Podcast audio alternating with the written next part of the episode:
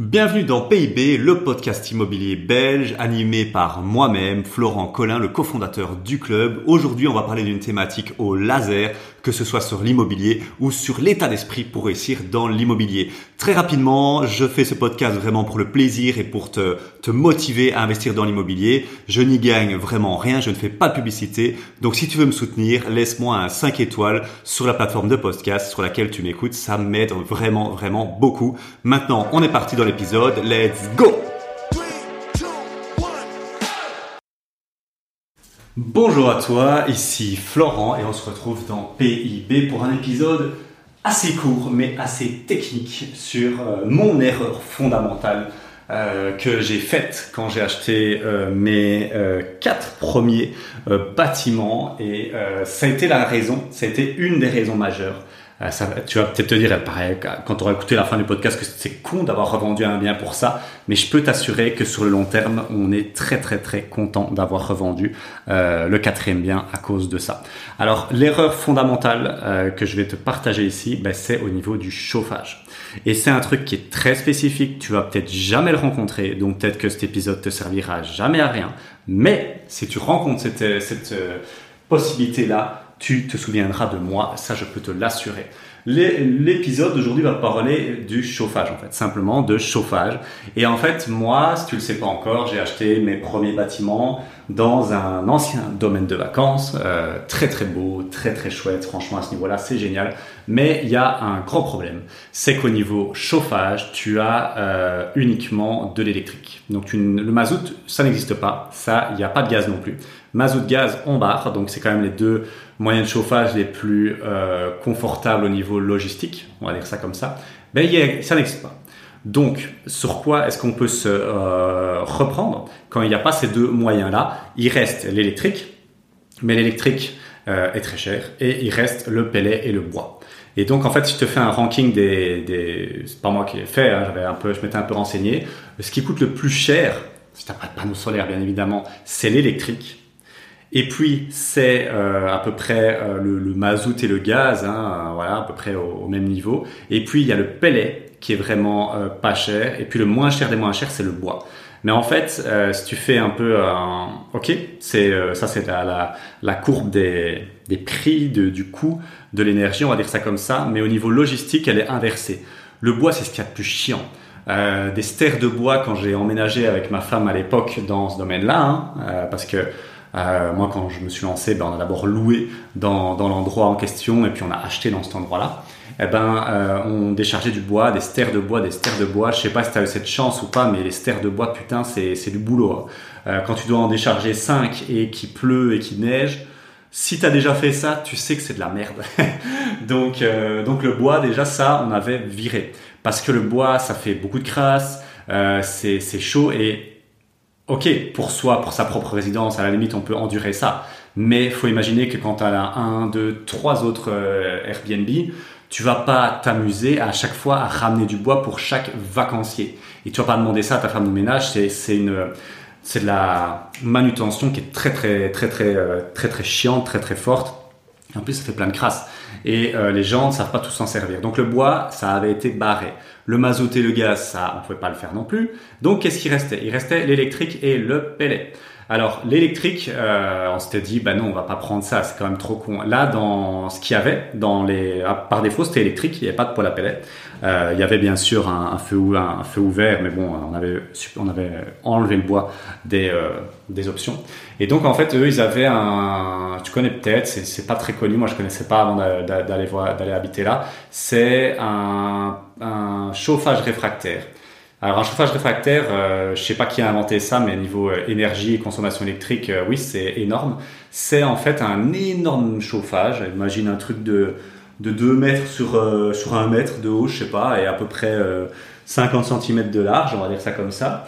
Et en fait, il y a des briques, il y a plein de briques dedans. Donc déjà, tu sais pas le soulever, hein, c'est littéralement impossible. Même si tu à 3-4, c'est impossible de le soulever, c'est des briques énormes. Et en fait, ils ont rempli tout le chauffage de briques. Et en fait, il y a un courant électrique qui va dans les briques. C'est des briques réfractaires. On appelle ça des briques qui chauffent et qui conservent la chaleur. Et donc, ça le chauffe. Mais tu te doutes bien, enfin, je sais pas si tu en doutes ou pas, mais pour chauffer un bazar pareil, c'est une consommation électrique qui est démentielle.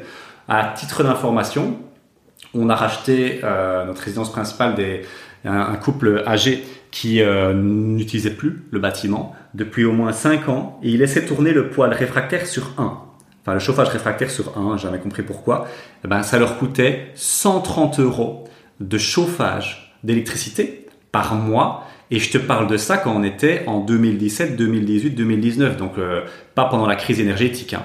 Donc pendant la crise énergétique, ça leur a coûté, euh, je sais pas, 600 ou 500. Donc c'est super, super énergivore le poêle réfractaire, donc c'est laisse tomber laisse tomber. En plus, tu sais pas contrôler la chaleur. Ça fait une chaleur constante et quand tu le coupes, il faut le rallumer. Ça consomme. Enfin, c'est n'importe quoi. C'est vraiment une, plaie euh, ce truc-là. Et donc, qu'est-ce qui restait? Qu'est-ce qui restait? Ben, À l'époque, euh, on s'est tourné vers le poêle à pellet. Et le poêle à pellet, ben, euh, ça a des avantages.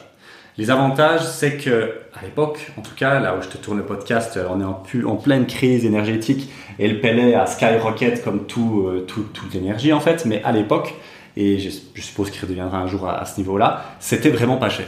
Donc les sacs de pellet, en fait, comment ça marche? Le pellet, c'est des petits granulés. Tu connais sûrement pas hein, parce que les Bruxellois, les, les, gens qui, qui, ne vivent pas dans la campagne profonde, souvent ne connaissent pas les poêles à pellets. En gros, c'est un espèce de, de, hein, on va dire ça comme ça, hein, comme un poêle à bois. Et en fait, tu mets des petits granulés euh, de pellets. Le pellet, c'est quoi? En fait, c'est des sciures de bois qu'on compresse dans une, une grosse machine, hein, c'est dans les scieries qu'on fait ça, et on les fragmente en petits, euh, petits granulés euh, voilà, en, en bois. donc c'est du bois concentré. Donc, euh, et en fait, ça tombe petit à petit dans un espèce de récipient et qui fait une flamme. Et puis, la chaleur, en fait, euh, est euh, envoyée par de la ventilation.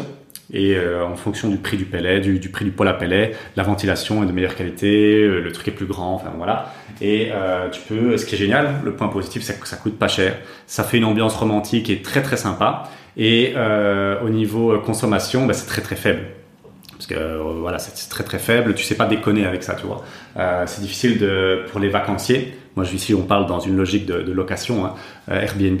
C'est difficile d'exagérer, contrairement à par exemple le, mazout ou des choses pareilles ou, ou l'électrique où là ils peuvent le faire aller toute la toute la soirée. C'est un peu la galère. Mais donc ça, c'est vraiment le côté positif. Et c'est pour ça, à la base, quand on s'est lancé, qu'on avait choisi cette option-là. On s'est dit, c'est très économique. Et euh, en plus, ils peuvent pas abuser, donc c'est vraiment, euh, c'était pour une logique très économique. Ça, ok. Mais on n'avait pas anticipé sur le long terme euh, la logistique du pellet. Le pellet, comment ça marche? C'est par sac de 15 kg. Donc c'est des sacs assez compacts, mais assez, assez lourds quand même, 15 kg. Et en fait, c'est livré par tonne. C'est livré par tonne, donc une tonne, c'est 70 sacs de pellet. Euh, je te dis, c'est du boulot. tu t'en rends peut-être pas compte, mais euh, quand ça prend à peu près aller en solo, euh, en plus dans le, domaine où je suis, c'est beaucoup, c'est très très très pentu. Enfin, il y a des, escaliers et tout ça. Rien n'est plat, donc c'est un calvaire fini. On ne sait pas mettre un stock de pellets en dessous de, du premier du premier d'un des, gîtes, donc c'est mis dans un, une réserve, on va dire, qui est en dessous du deuxième gîte. Et donc, euh, bah, je dois aller chercher les sacs dans la réserve du deuxième gîte pour les amener au premier en montant des marches, descendant des marches. En fait, c'est une logistique euh, qui est calvaire. Calvaire. Donc, vraiment, à, refaire, euh, je ne mettrai pas de poêle à pellet parce que c'est difficile d'envisager une automatisation là-dessus.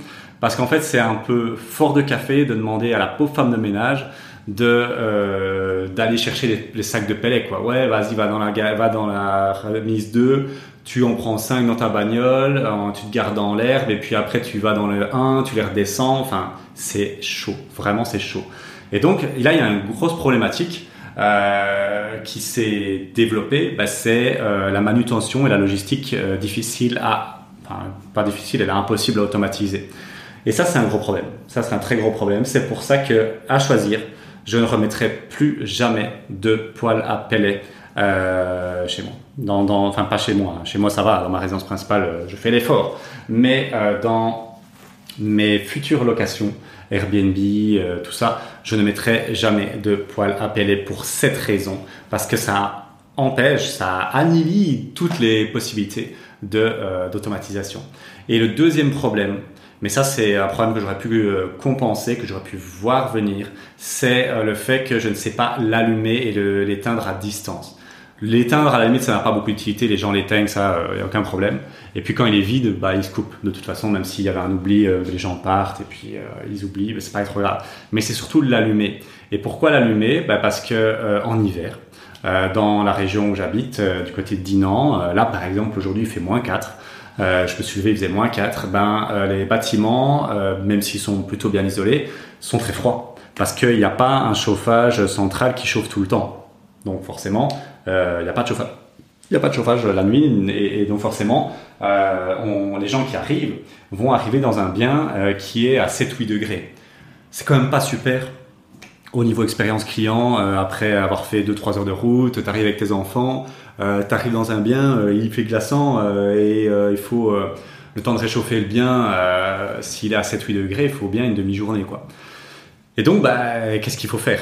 Soit je fais rien et je suis un enfoiré, et ça, c'est pas, pas la signature de, la nôtre, de moi et ma femme, et c'est pas ce que j'enseigne aux clients euh, du club, mais euh, c'est l'expérience client, donc bah, je vais l'allumer. Moi ou ma femme va l'allumer, ou alors la femme de ménage, quand elle finit à une heure, on va dire à peu près fin d'après-midi, je lui demande de l'allumer avant de partir.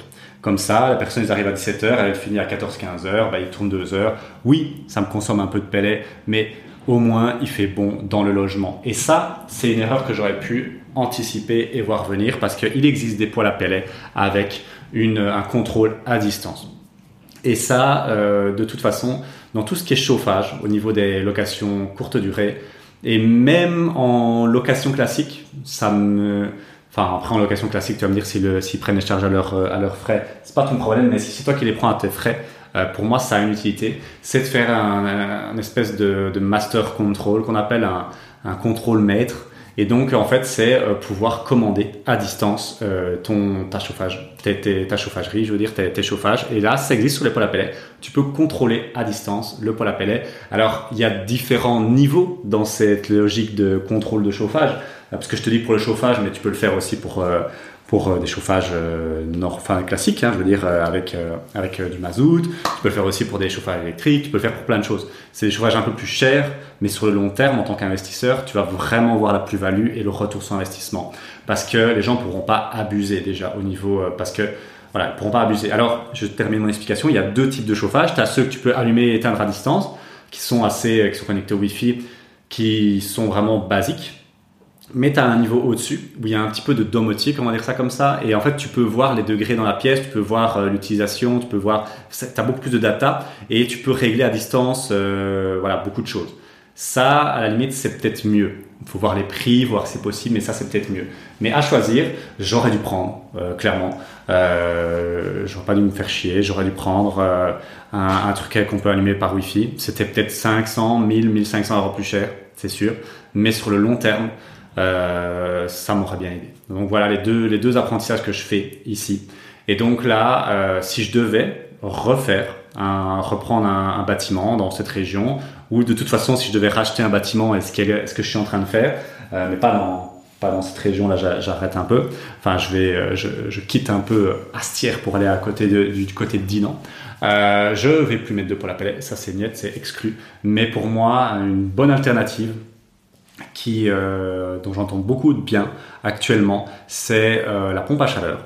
Euh, voilà, je suis pas un expert là-dedans, mais j'en entends beaucoup de bien. Et l'utilité d'une pompe à chaleur, ben, ce serait avec la même logique, un contrôle maître, qu'on puisse contrôler à distance l'ouverture et l'éteindre, et voir si elle fonctionne, si les gens ont oublié de l'éteindre ou quoi que ce soit. Ça, pour moi, c'est ce que je mettrais désormais dans mes futures installations, sauf s'il y a déjà l'installation mazout ou des choses pareilles. Mais si je dois tout péter, tout détruire, et tout refaire à zéro, c'est vers ce genre de choses que je, je, pense j'irai. Voilà, parce que c'est euh, beaucoup de simplicité, beaucoup de facilité d'utilisation et un contrôle à distance assez facile et il n'y a pas de logistique avec le bois, le pellet. Donc voilà un peu, c'était euh, petit épisode pour parler d'un truc un peu technique sur une de mes erreurs fondamentales et je, je clôturerai là-dessus pour te dire à quel point tu vas peut-être te dire ouais mais il abuse et tout. Non, non, non, non.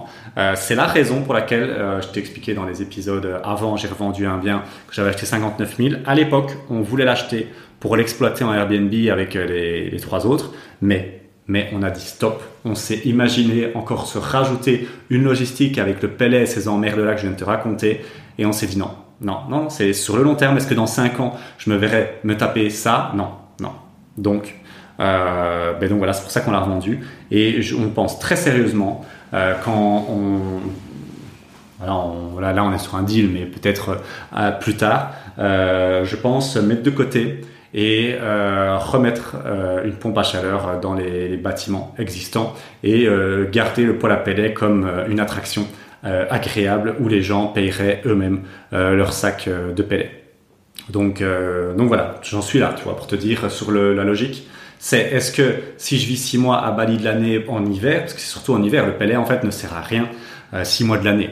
Il sert, il sert de de début octobre à, fin avril, on va dire ça comme ça. Euh, à peu près, ouais, à peu près. Bon, ça dépend, des, ça dépend des, périodes. Mais donc, une grosse partie de l'année, ça sert à rien. Mais si je pars, imaginons, six mois de l'année, faut se poser cette question-là. Hein. c'est important. Et là, je te fais gagner du temps, hein, vraiment, avec l'histoire des pellets. Non, mais pas. non, mais pas si ton objectif est de partir comme moi, par exemple, six mois de l'année à Bali est-ce qu'en étant à Bali, je me verrais euh, ah ouais, il y a plus de palais, il va falloir en recommander, mais qui va le décharger euh, Comment on va l'amener là, là, là, là Non, c'est bon, on arrête les conneries. Euh, je, préfère être à Bali et contrôler ma pompe à chaleur de Bali, quoi.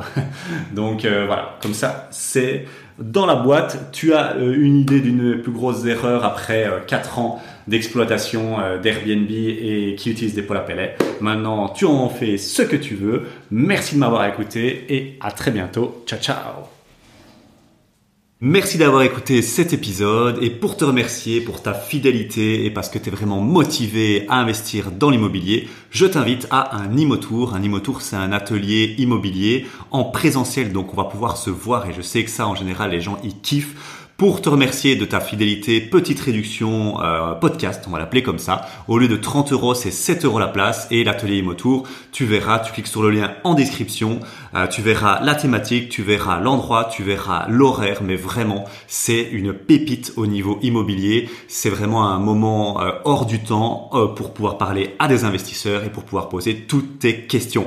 Voilà, j'espère qu'on se voit bientôt dans un Imotour. Sinon, à très bientôt pour un prochain épisode de podcast. Ciao ciao